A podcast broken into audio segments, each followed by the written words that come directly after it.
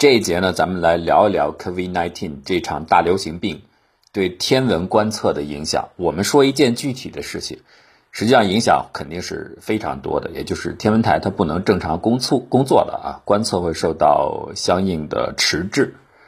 那所以很多的计划也许都会延迟或者就取消了。咱们说一件，这个是关于黑洞。说到火山，大伙儿知道有活火山、死火山、休眠火山。死火山呢，其实不是死了，就好像最近它不怎么活动了，好像很沉寂。黑洞也是一样，黑洞有一个有趣的，你要问大伙儿的话，会有一个有趣的问题出现：黑洞嘛，叫黑。顾名思义，就是因为它的引力太强大了，以至于连光线都无法挣脱。这个现在是连小学生都知道的知识。所以光线既然出不来，它应该是黑的。但是如果你问所有的天文学家或者是天体物理学家，黑洞附近是黑的还是亮的，他们一定会回答：基本上黑洞是整个宇宙当中最亮的区域之一。就是黑洞是可观测物体当中。亮度非常高的，那为什么呢？光线不是逃不出来吗？哎，这里边要区别两个概念，一个是进入、摄入到黑洞内部的光线，这个确实是无法逃逸的；还有一个是从黑洞方向过来的光线，我们是能够看到的。那再具体来讲，黑洞本身尽管光线出不来，但是在其他的物质泄漏到或者是呃被拽到。黑洞内部的这个过程当中，它们仍然是有机会放出光线的。这光呢，并没有进入到黑洞内部，所以这些信号我们可以看得到。正是这些光，造成黑洞往往是最亮的宇宙地带。黑洞有很多了，比如说我们现在知道，每一个星系的正中心都有一个非常巨大的巨无霸的黑洞，每个星系都如此。这个一般称为怪兽级的黑洞。银河系有吗？银河系当然有，它不会例外，就在射手座方向。A star，那射手座 A star 呢？我在之前的节目当中讲黑暗银星的时候，曾经讲过这件事情。呃，大伙儿感兴趣的话，可以回头再去听。当然，它那个不是讲天文学特别深的地方啊。在这个方向，我们银河系的怪兽级黑洞就很奇怪，因为我刚才所说了，黑洞往往是最亮的。咱们先来解释一下它为什么会这么的亮。既然它的引力那么大，光子都逃不出来，这是因为呢，正黑洞正因为它的引力非常的大，所以有大量的周围的恒星等等星际的物质就被撕碎，然后拽到了黑洞内部。就大家像有点像这个，你洗澡的时候在浴室里看地面的水漏到地漏里边那个过程，打着旋儿的往里进，啊，物质就排着队进去。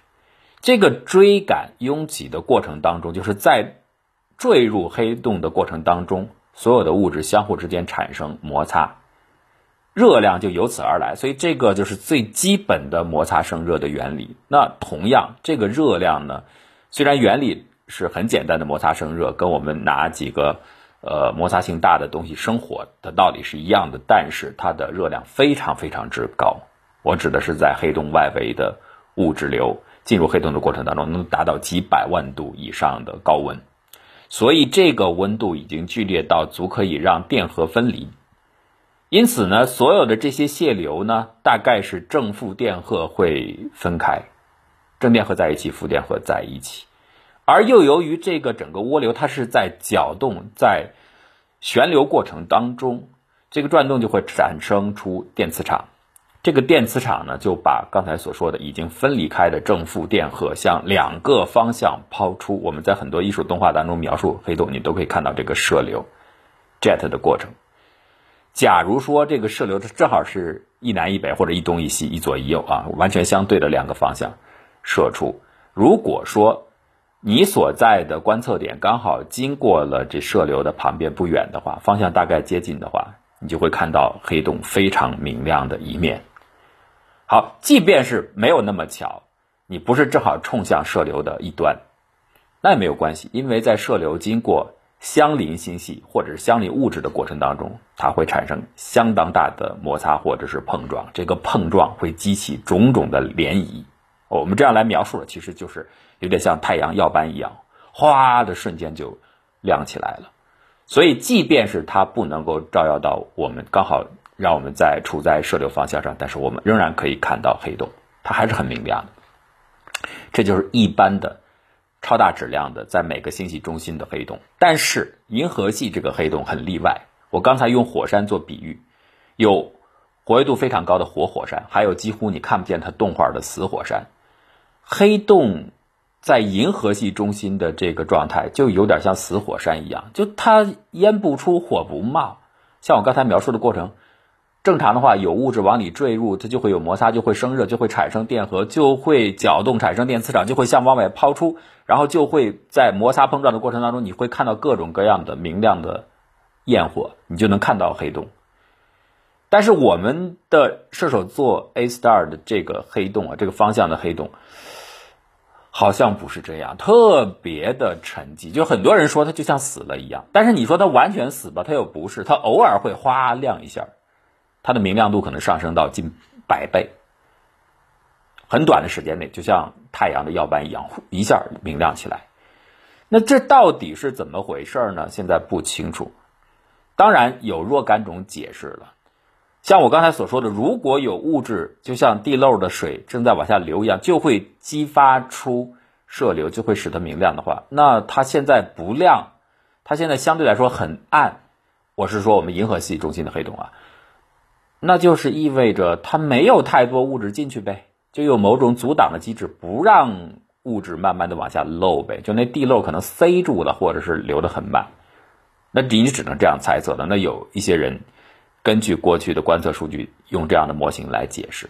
好，解释并不困难。解释完了以后，你要和观测去匹配，你要吻合得上。所以呢，黑洞不用去外边，就我们银河系中心的这个黑洞就很值得研究，就很费思量，因为它很古怪，它太暗了。